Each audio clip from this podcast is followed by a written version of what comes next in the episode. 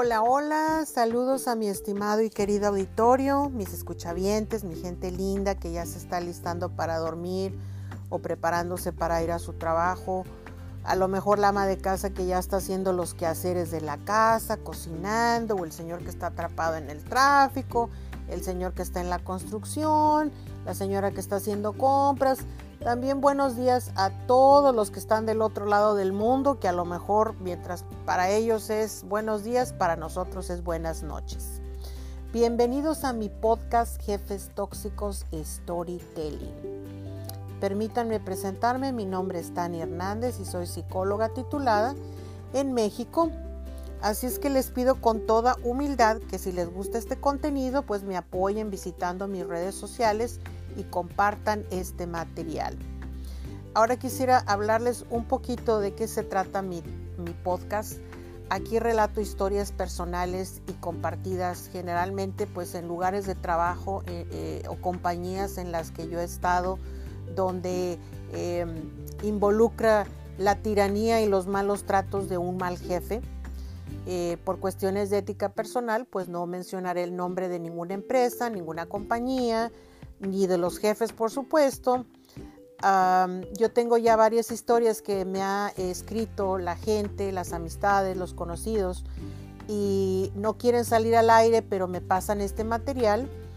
Em, todas estas personas les quiero agradecer bastante el, apoyo que me han dado eh, para que yo eh, pues me decida eh, platicar de esto, porque a ellos eh, aunque no quieran salir al aire, eh, tienen la imperiosa necesidad de desahogarse y ser escuchados. Eh, algunos de ellos también son personas que se encuentran ahorita en un buen puesto, que son apreciadas, ¿verdad?, por su empresa, que tienen beneficios, pero sin embargo quieren compartir su historia para que nosotros podamos ver, pues, que todas esas adversidades se pueden superar en una carrera profesional. Ah, ¿Cuál es el objetivo de estas historias? Espero no aburrirlos. Ya sé que todos quieren saber de qué se trata y, que cuente la historia, em, pero es importante escuchar estas historias porque de alguna manera te, entretienen, pero también de otra manera em, te ayudan. Hay un mensaje positivo después de cada relato. yo voy a empezar a hablar de mis historias personales, ¿verdad? Que yo viví cuando yo era más joven, que yo tenía en mi primer trabajo, por ejemplo, una de las historias empieza con mi primer trabajo y ahí les voy a narrar todo lo que me pasaba, cómo lo manejé, lo que sentía, eh, cómo me ponía y de, de, alguna manera cómo va cerrando, ¿verdad? Ese, esa, esa etapa, ese ciclo y qué te deja de positivo, porque de eso se trata también. No se trata que nos pongamos ahorita a platicar y nos pongamos todos a llorar pero en aquel tiempo eh, a mí me faltaban tres cosas que por eso yo también me decidí hacer este podcast. Les voy a decir por qué. Porque en aquel tiempo eh, yo no tenía quien contarle mis cosas. Yo realmente me sentía sola. Yo no tenía a una persona que me escuchara con oídos abiertos, que me dijera, cálmate, ¿qué necesitas? A ver, que no me interrumpiera, que no me dijera, el, te lo dije, ¿qué haces ahí? Ya salte de ese trabajo, ¿qué estás haciendo? Tú te mereces algo mejor, eh, ¿para qué estudiaste tanto? En fin, a veces uno no quiere estudiar esas, pues más bien dicho, a veces uno, quiere, uno no quiere oír esas, esas frases, ¿verdad? Uno, uno evade a veces todo eso.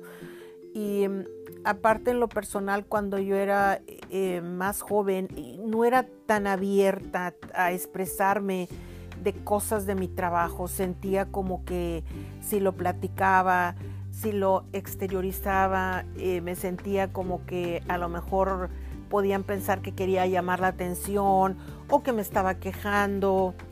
Em, pudieran haber pensado también que no tengo la capacidad de resolver los problemas. Entonces muchas cosas me las reservaba y pues no decía nada. Yo todo me lo guardaba y me lo guardaba, perdón, y a veces tenía muchos, muchos problemas em, que empecé a tener de, pues yo creo que hasta de salud, ¿verdad? De salud, de estrés, porque yo no podía desahogarme con nadie. Entonces yo me sentía sola, no tenía esa persona apropiada que me escuchara, ese hombro con quien llorar. Y por lo tanto, como dicen los psicólogos, ¿verdad? Eh, como su servidora, ¿con quién desahogarte?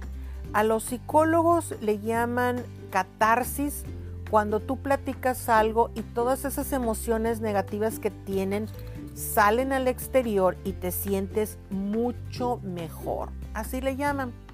Desahogarte viene siendo eh, la famosa catarsis eh, con la diferencia que es, eh, que es con un fin terapéutico. Quiere decir que tú te vas a sentir mucho mejor cuando lo platicas. Así es que aquí, cuando platicamos de, de estas historias, eh, puedes sentir que somos eh, tu paño de lágrimas, que puedes contarme, que puedes escribirme qué te hizo tu jefe. Em, y también eh, e, el hecho de estar compartiéndolo, pues te vas a sentir bien, créemelo. Y si piensas que tu historia es la peor, estás muy equivocado o equivocada. Déjame decirte que he escuchado cada cosa que ni te imaginas. Y bueno, los jefes tóxicos no solo te perjudican a ti como individuo, sino a toda la empresa en la que trabajas.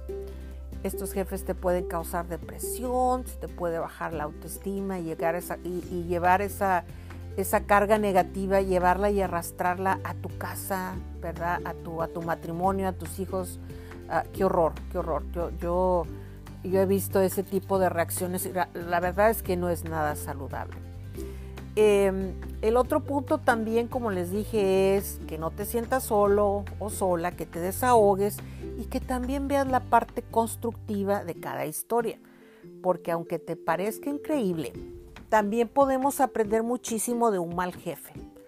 Aunque parezca insólito, también puedes beneficiarte de estos tiranos laborales ellos van a ser el, em, eslabón principal para que tú te superes.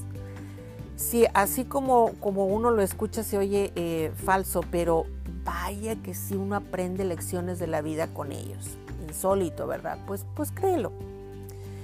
Y bueno, recuerden que las dos terceras partes de nuestra vida nos la pasamos de vigilia la otra tercera parte nos la pasamos durmiendo. De esas dos terceras partes de vigilia, nos la pasamos trabajando. Por supuesto que es importante esas horas que pasamos, esas largas jornadas de trabajo que tenemos, pues que nos la pasemos felices.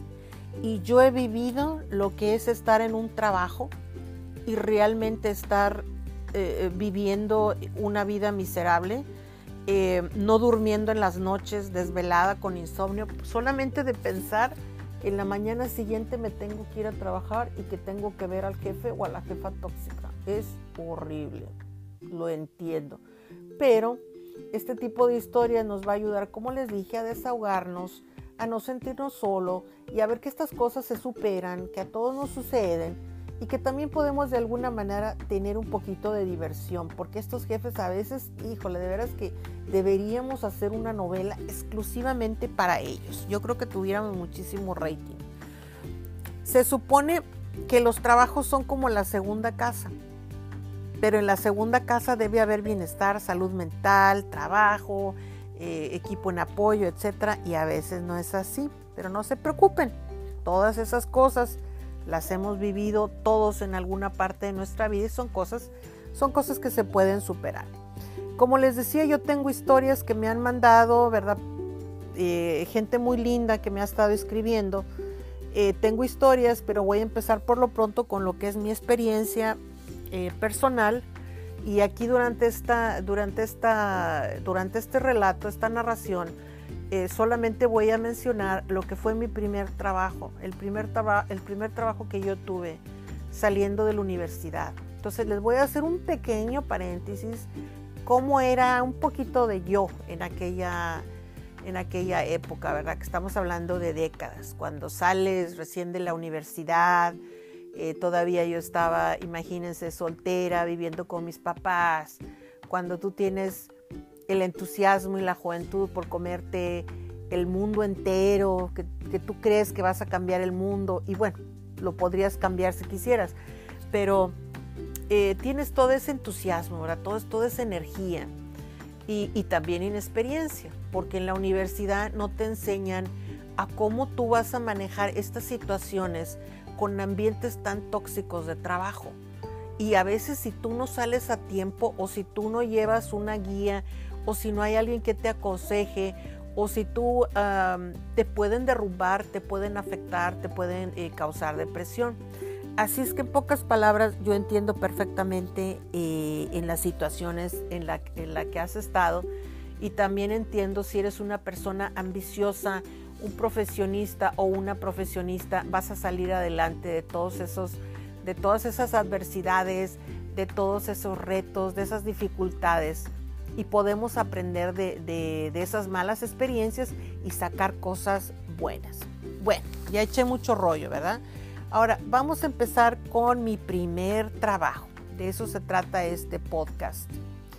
Imagínense yo, como decían, yo salí de, licenciada con una licenciatura en psicología, con mención honorífica, con un promedio de 9.7, casi perfecto, con un primer lugar de la generación y cuando tú sales, te crees que eres la última Pepsi Cola en el desierto. O sea, que todo el mundo te va a contratar y te imaginas así soñando con un puesto de gerente. Oh, triste realidad.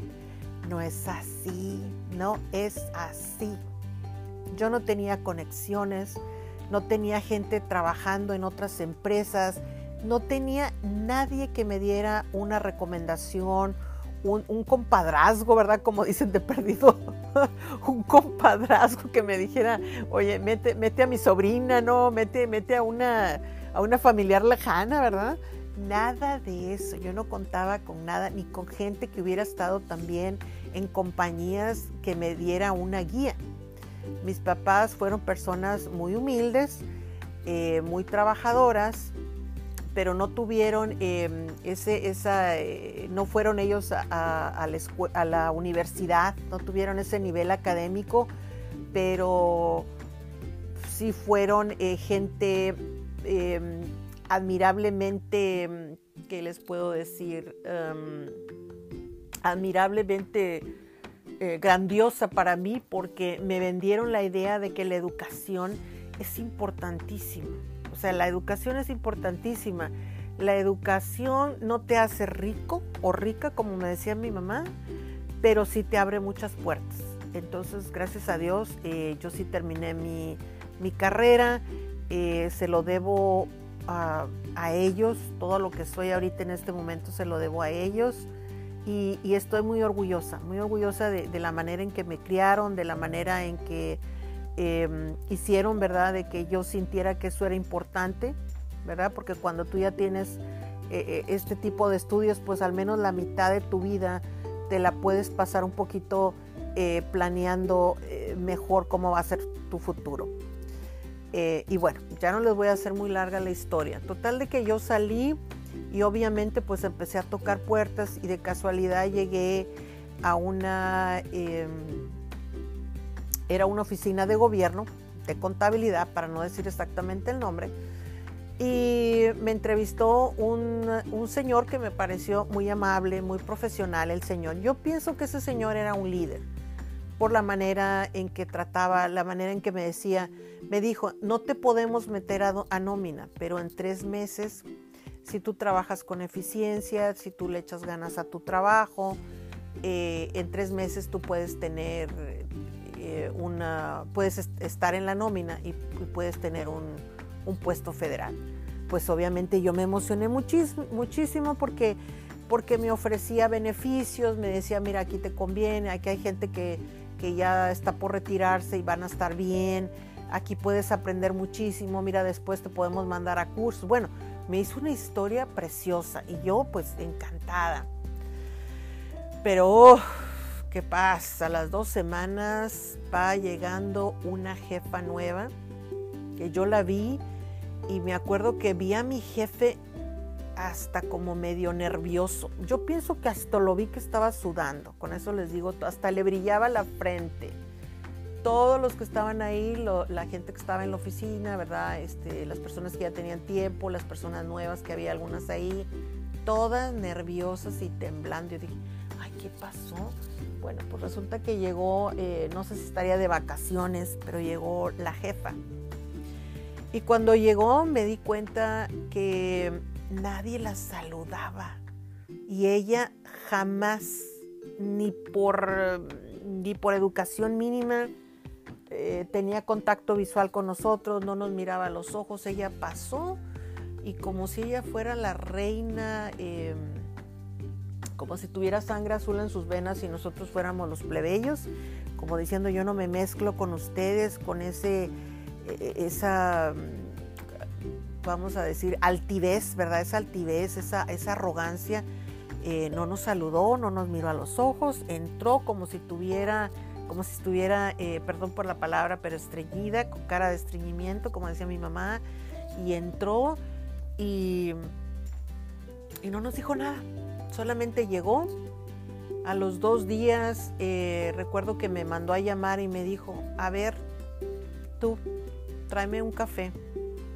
Dije, bueno, ya le preparé el café. Pues, ¿qué creen? Pues que después me dice, yo voy a ser tu jefa. El otro señor que estaba contigo ya lo movieron a otra, a otra oficina. Yo voy a ser tu jefa. Dije yo, ay, bueno, pues, pues ni modo, como quiera, pues uno ya, uno a esa edad, pues tú crees que, todo, todo lo puedes hacer y yo trae ideas muy fuertes de, solidaridad. Em, cuando estudié mi carrera me gustó mucho lo que es el área de, psicología, eh, psicología industrial. Entonces yo tenía muchos conocimientos de las empresas, de los equipos de trabajo, pues todo eso, ¿verdad? Tú llegas con, con los libros y tú quieres, tú piensas que todos los libros este, todo lo que viene en, los libros, perdón, es como es la cruda realidad, pero, pero no es así. Pero bueno, yo era positiva, dije, ay, pues qué bueno, voy a aprender. Y bueno, entre mujer, mujer, eh, yo creo que, voy a aprender mucho de ella. Fue lo que yo dije, con ese positivismo yo entré. Pero ella cuando me vio me dijo, eh, te vas a ir, ah, te voy a mover, vas a estar dentro de mi, de mi oficina, pero aquí tengo un lugarcito para ti que este es, es un cuarto que está aquí. Cuando yo miré el cuarto y lo volteé y lo vi para un lado, yo me asusté, dije, ¿qué? Era, miren, solamente, solamente les voy a decir que nada más le faltaban los trapeadores y la escoba para que ese cuartito pareciera eh, el área de, de, mm, de housekeeping, de mantenimiento. Yo me quedé helada y dije, ¿qué es esto? Y bueno, ya ah, más al rato llegó alguien, lo arregló, lo limpió. El siguiente día yo pues me puse a, buscar eh, cómo decorarlo, cómo arreglarlo, ¿verdad? Era un cuartito que no tenía ventanas, no tenía ducto de aire acondicionado, yo tenía que, eh, que tener la puerta abierta, pero dije, ay no, tener la puerta abierta y estarle viendo a la cara a la contadora que la tiene, este, que la, se sentaba ella casi eh, paralelo conmigo, dije, ay no. Y bueno, no se las hago de largos. Así estuve durante un mes. La contadora jamás de los jamases me dio un trabajo eh, donde yo pudiera aprender. Yo pensé que iba a aprender mucho de, administración y también un poquito de contabilidad. Para nada. Era sácame copias, cómprame esto, eh, tráeme café, eh, ay, no sabes usar la computadora, porque te tardaste tanto? Esta copia. Y bueno, por, me regañaba, me llamaba la, atención por pequeñeces y a veces hasta siento que se me quedaba mirando como de reojo, criticando la ropa que yo tenía. Y no es por em, presumir, pero yo siempre, desde que estaba muy chiquitita, a mí me, me ha em, llamado la atención siempre vestirme de una manera más conservadora y más formal y más apropiada a un área de trabajo. ¿verdad? Entonces yo, yo iba más, en pocas palabras, mi querida gente, mi querido eh, público escuchaviente, yo tenía mejor presentación personal que ella y creo que también todo, mejores modales, mejor eh, comunicación verbal, etc. Y bueno, eh, así pasaron esas dos semanas. Yo me tuve que traer, em, me tuve que traer en, ese tiempo un abanico de mi casa porque el calor era horrible. Era un calor que ustedes no se imaginan, así es que yo pues con saco, la media, el tacón, imagínate, era, era, era muy incómodo trabajar ahí. Em, yo sinceramente me empecé a llenar de mucho estrés, em, sentía que mi autoestima se iba bajando, pero se iba bajando por lo que yo vivía, pero también porque ni lo podía contar, ni me podía desahogar, ni, ni le veía nada, nada positivo a eso. Yo sentía que cada vez iba para abajo, para abajo, ya casi no estaba durmiendo, me preocupaba, yo decía, ¿qué voy a hacer? Traigo el título universitario, traigo las menciones honoríficas y, de qué me sirve si estoy aquí. Y la contadora era, era especial. Ella a veces me mandaba, oh, ¿me puedes limpiar los baños? El de aquí limpia los baños de allá. Dijo, es que no sé, no sé qué le pasa al conserje, ¿verdad? Al que limpiaba ahí, que es el que hacía la limpieza. Bueno, ahí estaba yo limpiando baños. A mí no me ofendía o no me hacía sentir tanto el limpiar baños. Yo creo que mis compañeros de trabajo, yo creo que les daba más penita verme ahí, ¿verdad? Limpiando. Y yo hasta eso, yo pues yo, yo he sido de, ¿cómo dicen? De gente de, pues de trabajo, ¿verdad? Que, que gracias a Dios mis papás tuvieron una compañía familiar en donde todos trabajábamos, entonces limpiábamos en la casa. Yo le hacía ahí también de albañil, de le pintaba, de, de todo. Entonces eh, no tenía, vamos a decir que Em, ese problema de que, ay, ¿cómo voy a estar limpiando baños? No, pues limpio baños en mi casa, pues aquí también los limpio. Ni modo, ni modo, como dicen, tampoco, tampoco yo ni quería dejar el trabajo en ese tiempo porque eh, también está tu orgullo personal de cómo, si apenas no llevan ni dos meses ya te estás saliendo, pero cómo. Y luego decía yo, ¿y cómo me van a contratar? Si van a decir, ¿a poco nomás duraste en este trabajo? Menos de un mes y no tienes experiencia ya te saliste. Entonces, todo eso a mí me afectaba. Yo quería salir con una carta de recomendación. Yo quería ponerle ahí a la solicitud este, donde dice trabajos anteriores, pues ponerle algo de perdido los tres meses de prueba que me habían ofrecido. Y me aguantaba, ¿verdad? Pero llegaba a la casa y, llegaba y estaba deprimida y me preguntaba, ¿cómo te va? Pues todo bien, todo bien, hombre, ¿cuál bien? Yo estaba este, pues muy mal, yo me sentía muy mal. Me sentía muy mal porque cuando tú sales de, y esto lo va a entender muchos eh, profesionistas jóvenes, cuando sales de, su, de tu casa y, perdón, cuando sales de la universidad, eh, también te entra la fantasía de que tú quieres llevar dinerito a tu casa, a tus papás y decirles, mira papá, todo lo que hiciste es por mí, mira mamá, déjame te compro aquí un mandadito, mira, comprarles algo, ¿verdad? Tus viejitos para que digan, mira, me está retribuyendo aunque sea en algo, te mueres por hacer eso, pero en el caso mío, pues ¿cómo?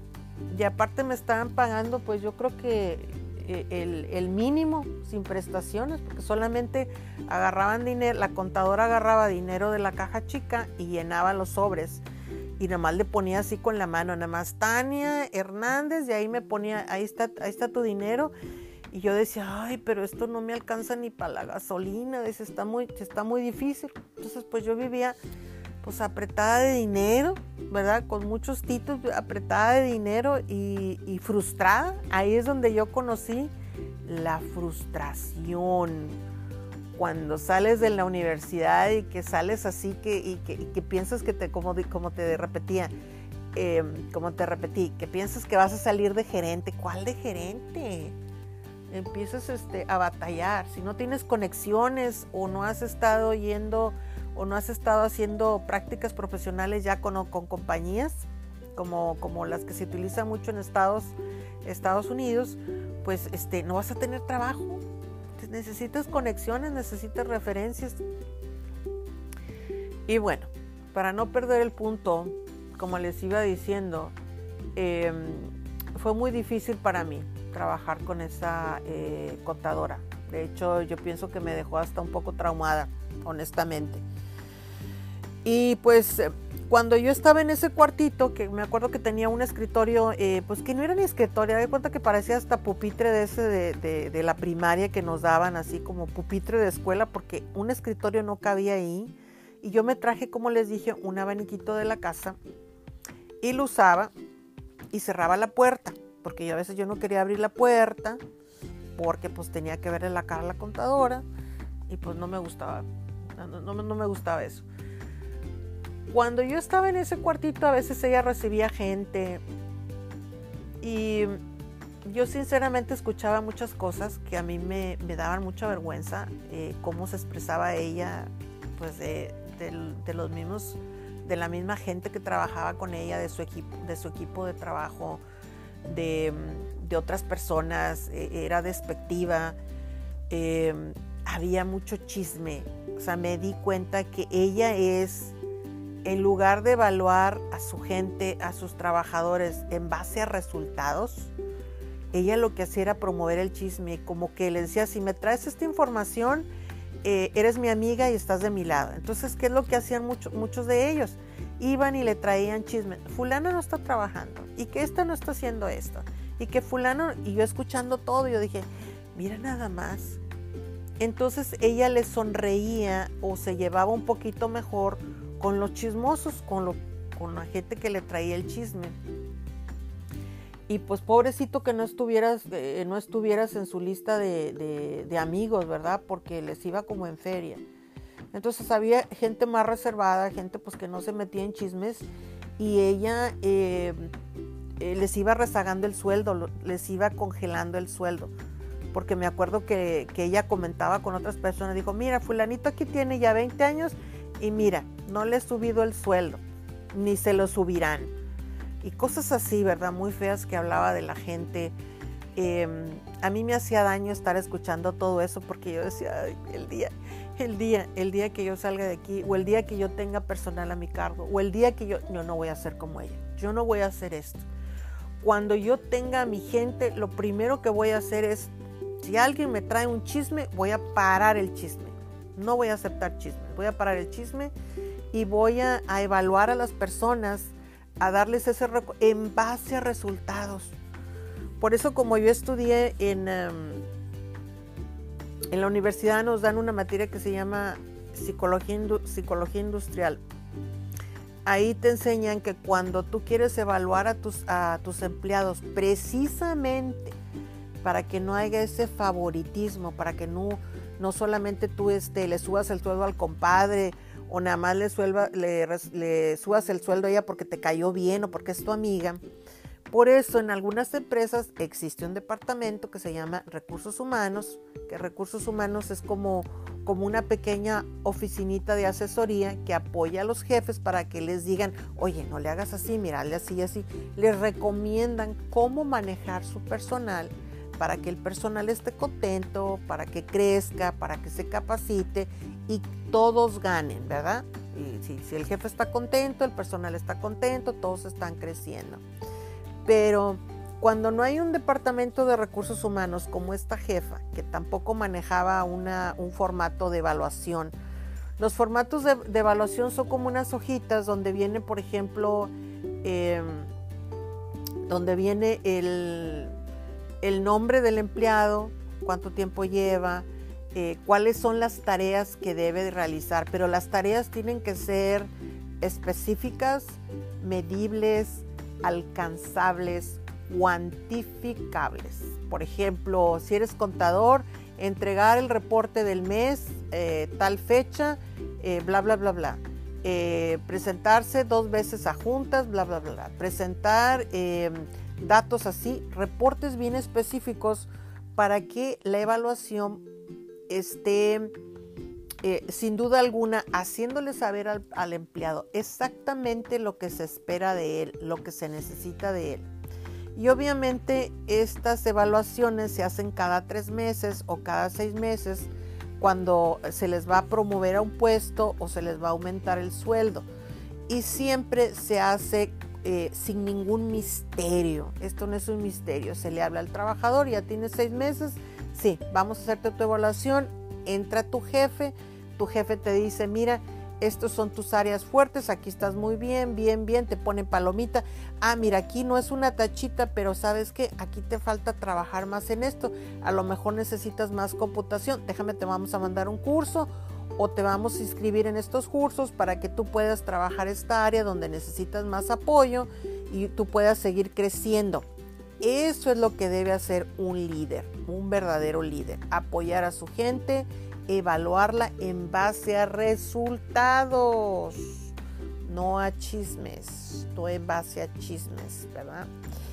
Y bueno, ahí en ese cuartito, como les dije, yo me, enteraba de todo. Y en una ocasión, el colmo de los colmos de los colmos, eh, se dañó el aire acondicionado, porque eran unas oficinas eh, donde se manejaba eh, la contabilidad y se dañó el aire acondicionado que era central. En la ciudad natal de donde yo soy, la gente generalmente no tiene aire acondicionado, solamente la gente pues pudiente, que está financieramente más estable, puede tener un aire central. La mayoría tiene este, los, los abaniquitos de, agua o a veces abaniquitos nada más y uno que otro ahí em, aire acondicionado que ponen alguna ventanita, así nada más, porque todo es, es carísimo, es carísimo y la gente pues no tiene, no tiene los recursos.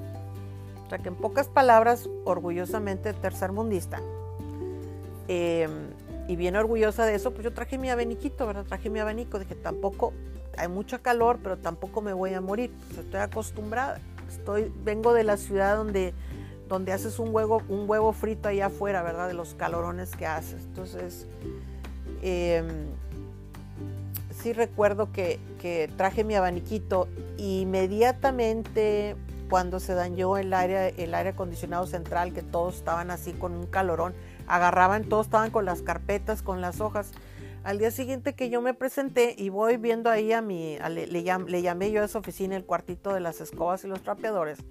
Cuando yo entré ahí y no vi el abanico, volteé inmediatamente y vi a la contadora y traía el abanico sobre su escritorio, lo estaba usando. Yo me quedé la dije, ¿hasta dónde llega esta persona?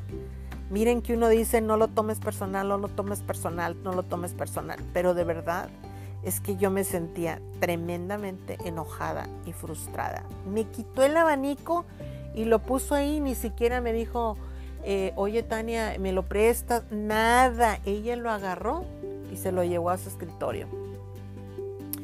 Y cuando se lo llevó a su escritorio, pues no le quise decir nada en ese momento, pero ya después la confronté y le dije, em, contadora, em, me voy a llevar el abanico porque ese es de mi mamá.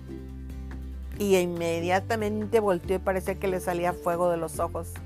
Y me miró, me miró y me dijo, em, te voy a pedir que cuando traigas algo a la oficina lo dejes aquí. ¿O qué te crees tú? ¿Que eres la única que tienes abanico en tu casa?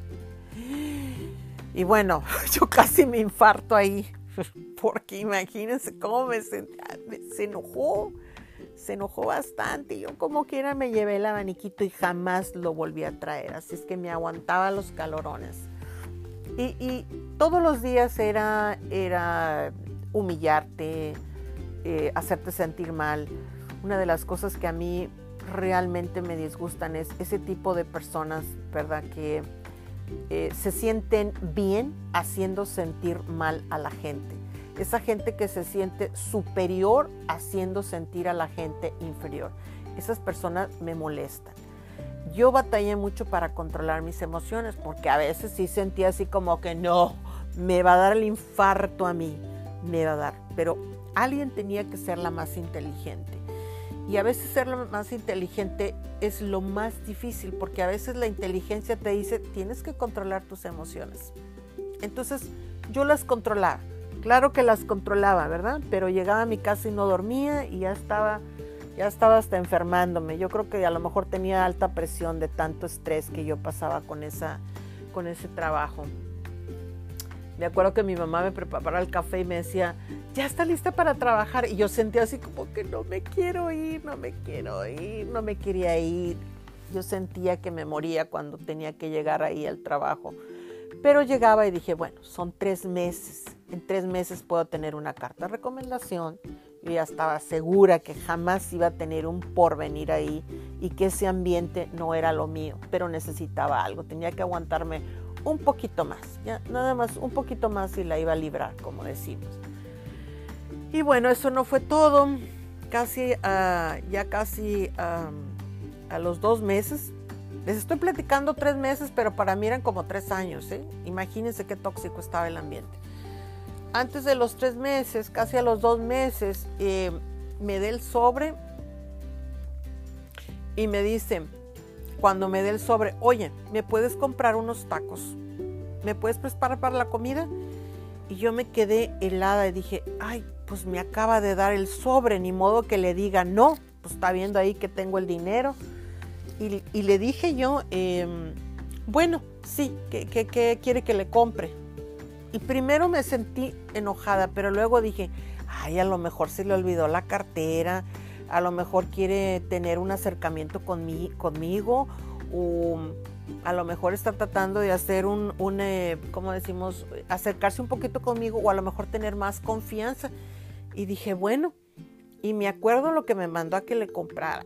Eran como 10 tacos de papa con huevo, otros de chorizo y había en aquellos tiempos una, em, un refresco de sacarina que era de dieta, que en aquellos tiempos, décadas, eh, se llamaba Ta.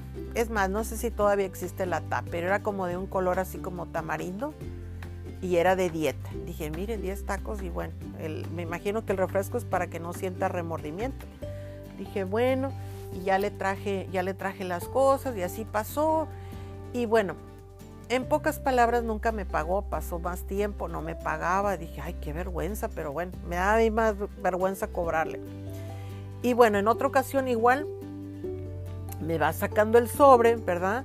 Y cuando me dé el sobre te dice, oye, dijo, te voy a pedir este si me puedes. Y no siquiera, no, no me dijo ni por favor, me dijo, eh, necesito que me compres eh, una eh, pastillas anticonceptivas aquí al lado en la farmacia, pero no traigo dinero. O sea, préstamelo. Así. Y pues yo con el sobre ahí le dije, ay, disculpe contadora, le dije, pero em, yo no, pues ahorita eh, el dinero que tengo no lo dispongo para eso, lo tengo ahorita ya todo, pues, ¿verdad? Planeado para gastarlo y no tengo dinero. Pero ¿cómo que no tienes dinero? Le dije, es que todo esto lo tengo.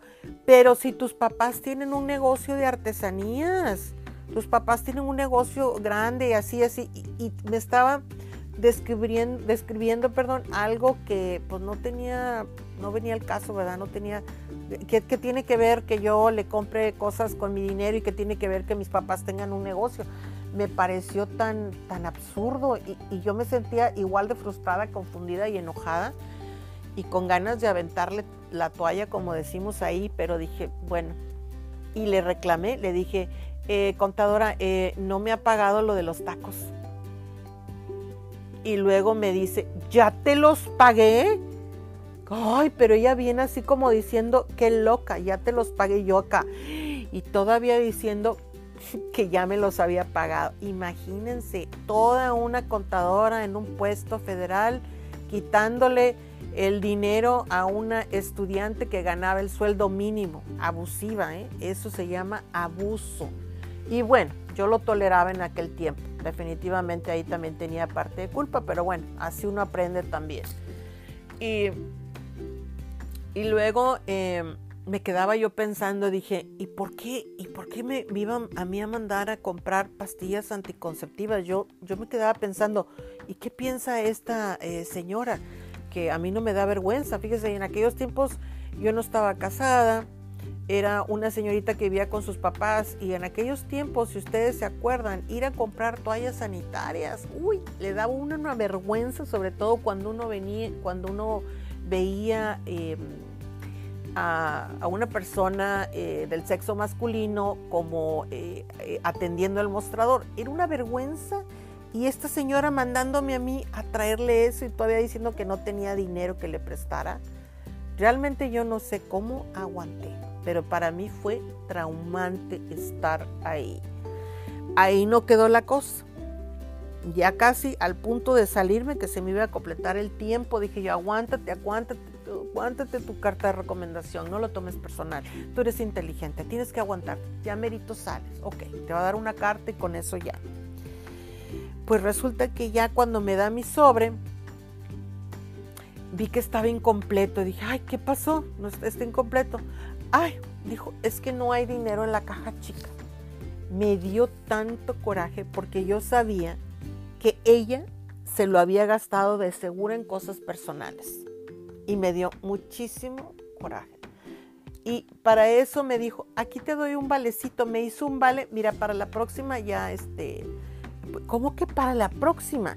yo me quedé traumada porque, ¿cómo, cómo, cómo que para la próxima? Si tú tienes facturas que pagar, eh, te tienes que pagar tu teléfono, tienes que pagar cosas, lo que sea. Ah, pero tú vives con tus papás. Hasta eso. Yo me quedaba realmente eh, tiesa de coraje. Dije, bueno, ok, está bien, está bien, ya falta poquito. No me lo hizo una vez, me lo hizo como unas dos veces más, donde el dinero estaba incompleto y yo decía, no, esto ya no puede suceder. Em, cuando cumplí los tres meses, dije, bueno, eh, dos semanas antes, eh, las gracias, ¿verdad?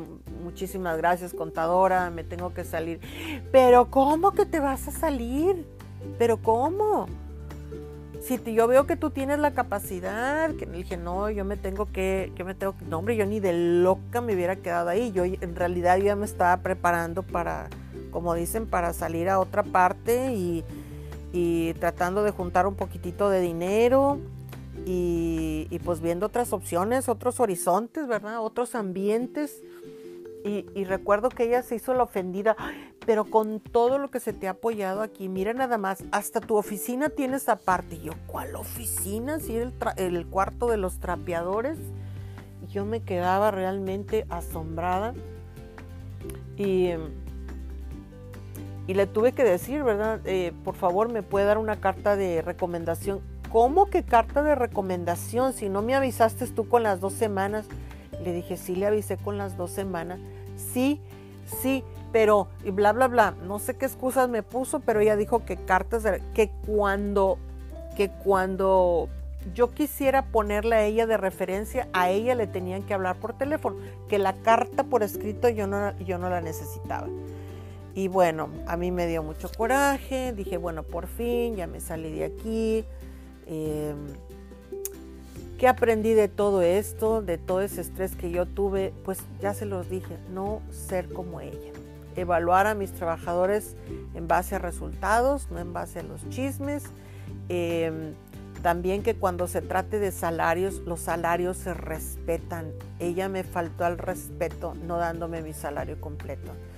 Mis papás, ellos tenían un negocio familiar teníamos un negocio donde todos trabajábamos y ellos siempre tuvieron trabajadores. Tuvieron una fábrica de vidrio soplado, tuvieron fierro forjado, eh, tuvieron este, hasta lonchería, tuvieron este, varios negocios. Pero les voy a decir una cosa, jamás, jamás, jamás les faltó dinero, eh, eh, jamás dejó de pagarse el salario a ningún trabajador, a ningún empleado. ¿Y saben por qué? Porque yo escuchaba también a mis papás decir, la gente que trabaja, el trabajo que ya está hecho se tiene que pagar y el, salario del trabajador es sagrado. Y a mí se me grabó mucho eso. Por eso yo decía, les faltará esto, pero el sueldo a los trabajadores no se les tiene que, no se les tiene que, no, no, no tiene que faltar. Eh, ahorita en las compañías y en las empresas no se dice trabajadores ni empleados, ahora se, utiliza mucho, se ha, cambiado mucho la terminología. En, algunas compañías eh, utilizan solamente la palabra colaboradores, es que los colaboradores, son colaboradores. Ya a la gente ya no se les dice trabajadores o empleados, le dicen son asociados o son eh, colaboradores, mi equipo de trabajo, porque ahorita pues en estos tiempos em, los líderes son los que realmente em, están haciendo que esas em, empresas perduren y sigan creciendo. Ya las empresas que tienen este tipo de jefes jerárquicos, ¿verdad? Que maltratan a los empleados, que no los apoyan, eh, que cometen este tipo de, pues de, vamos a decir que de, de atropello y hasta bullying, pues no, no van a durar, no van a durar. Y todo eso es porque los tiempos están cambiando. Dentro de algunos años, como les digo, eh, el liderazgo pues es, diferente, es diferente, está cambiando.